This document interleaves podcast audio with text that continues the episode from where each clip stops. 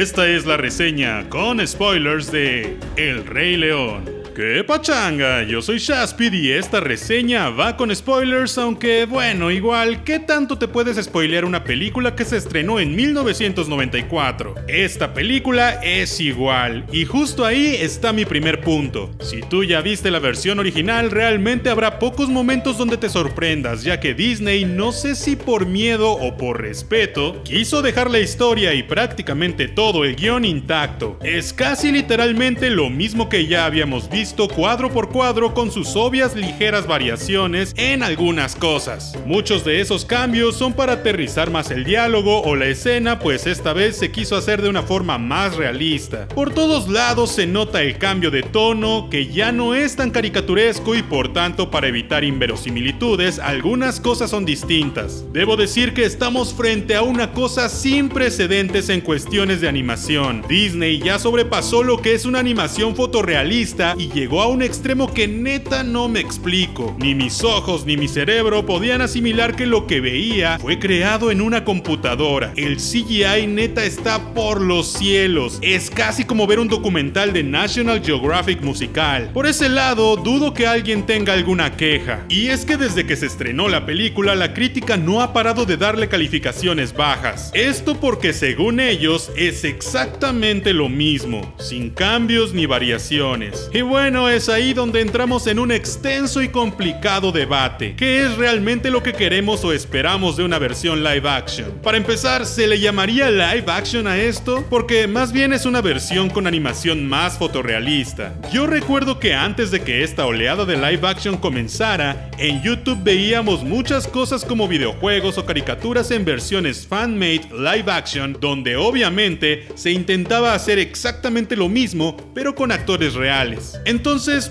¿por qué nos enoja que Disney nos entregue una versión idéntica? Bueno, cuando han salido otros live action, mucha gente se queja de los cambios. He ahí el gran ejemplo de la sirenita. Pero también ocurrió con Aladdin, Dumbo, Alicia en el País de las Maravillas y Maléfica. La realidad es que Disney ha hecho esto desde hace mucho tiempo, desde que hizo su live action de 101 Dálmatas en los 90 Y es que todo esto comenzó porque muchas productoras desde siempre han querido hacer la historia de la Cenicienta, o de Blancanieves, o de las princesas en general en live action. Y Disney supongo que pensó que qué mejor que ellos las hicieran, pues tienen los derechos y la versión más conocida de estas historias. Pero cuando nos entregan una versión fiel a la animada como La Bella y la Bestia, Cenicienta, o esta que es la más fiel de todas, la gente igual se enoja. ¿Qué se debe hacer entonces? ¿Simplemente no hacerlas? El debate se agranda cuando nos preguntamos por ¿Por qué queremos una versión live action? ¿Nos sirven de algo? A mi parecer, ayuda a que nuevas audiencias conozcan la historia porque, siendo sinceros, muchas de estas películas han envejecido. Puede que tú no lo notes porque estás enamorado de ellas, pero un niño créeme que lo va a notar. Es como cuando yo de niño en los 90 veía cosas de los 80s, 70s, 60s o incluso 50s en animación. Y aunque me gustara o no, lo veía viejo. Notaba que estaba algo lento y la música podía sentir como causaba algo de aburrimiento en mí. Obvio no pasaba en todo, hay cosas que envejecen mejor que otras, pero a veces pasaba. Por lo que una animación fotorrealista o una versión live action con un ritmo cinematográfico actual, música con tempo más acelerado y calidad ultra HD podría ser que sea más atractiva y digerible para un niño de hoy en día. Sumado a esto estamos los nostálgicos que siempre nos preguntamos, ¿cómo se vería esta película en la vida real, ya sea que nos lo preguntáramos al jugar o simplemente por curiosidad. Y si no nos lo preguntamos, debes admitir que la idea es interesante. Ahora, bajo esta premisa, ¿necesitamos que sea idéntica a la original o no? Técnicamente lo que queremos es tener lo mismo y responder la pregunta de cómo se vería en live action. Pero tenemos el ejemplo del libro de la selva donde se hicieron cambios, cosas agregadas del libro y eliminaron la mayoría de la música. Y salió increíble. Para mí, el libro de la selva es el mejor live action que tenemos hasta ahora y es la razón por la que le encargaron a John Favreau El Rey León, la joya de la corona de Disney. Aunque en el libro de la selva no hizo uso de los musicales, así que ¿qué tan bueno sería para dirigir una cosa como El Rey León que es tan musical? Bueno, en el libro de la selva tuvimos un musical y un pedacito de la canción icónica, pero nada más. Habiendo dicho esto, debo decir que El Rey León de 2019 a mí me encantó. Literalmente comencé a llorar cuando vi el ciclo sin fin en la primera escena. Ver eso en live action no solo me remontó a mi infancia, sino que además lo que veía era tan hermoso que no pude evitar ser un mar de lágrimas. Además, la muerte de Mufasa también me llegó cañón. Debo admitir que la escena de la muerte de Mufasa, a diferencia del resto del mundo, a mí nunca me llegó en la versión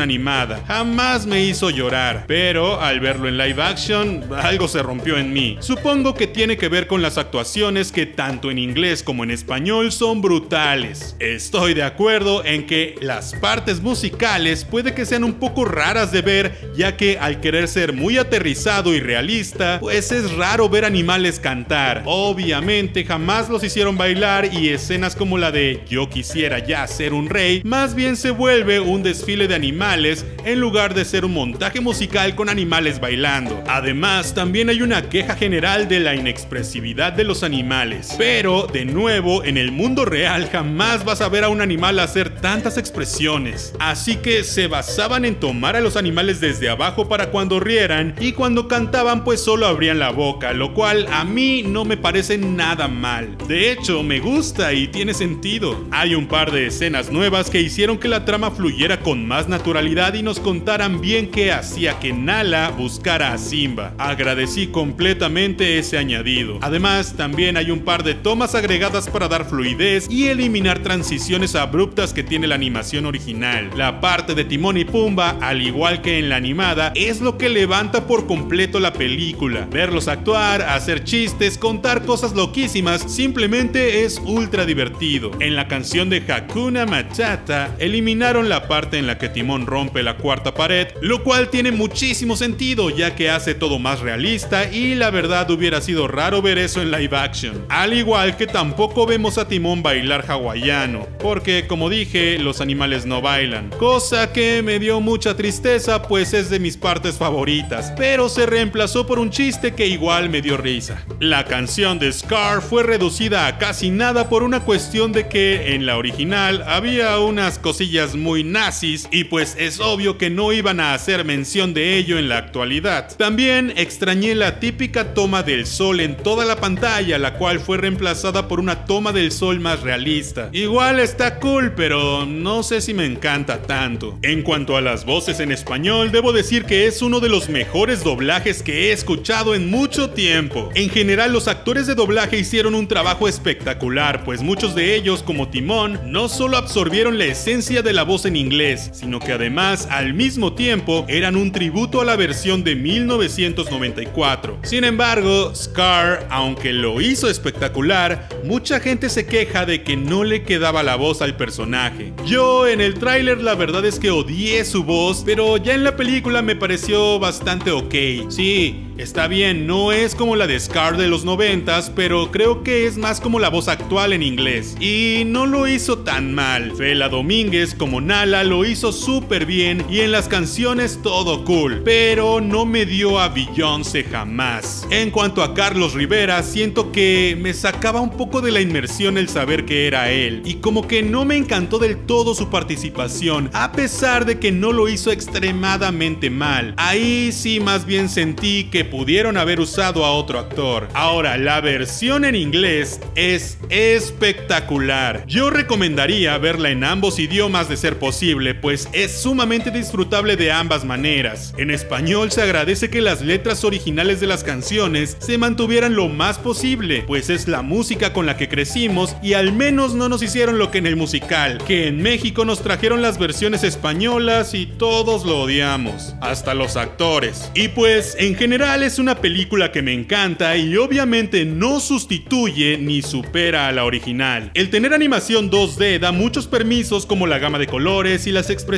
caricaturescas en animales que al ser una versión fotorrealista no se puede hacer de una manera creíble. Es obvio que no se puede hacer lo mismo que en la animada en una versión realista sin caer en el surrealismo. Y pues no queremos una Alicia en el País de las Maravillas de nuevo, ¿no? Si nunca has visto El Rey León, la vas a amar. Y si ya la viste, también la vas a amar. Aunque puede que te dé más la sensación como de si hubieras puesto el DVD de la original, porque pues ya sabes qué va a pasar. Nada te va a sorprender, pero igual la vas a disfrutar. Sin duda, Timón y Pumba hacen que valga completamente la pena irla a ver. Pero bueno, cuéntame, ¿te gustó esta nueva versión? ¿Con cuál te quedas? Yo soy Shaspid y te veré la próxima vez. Sí.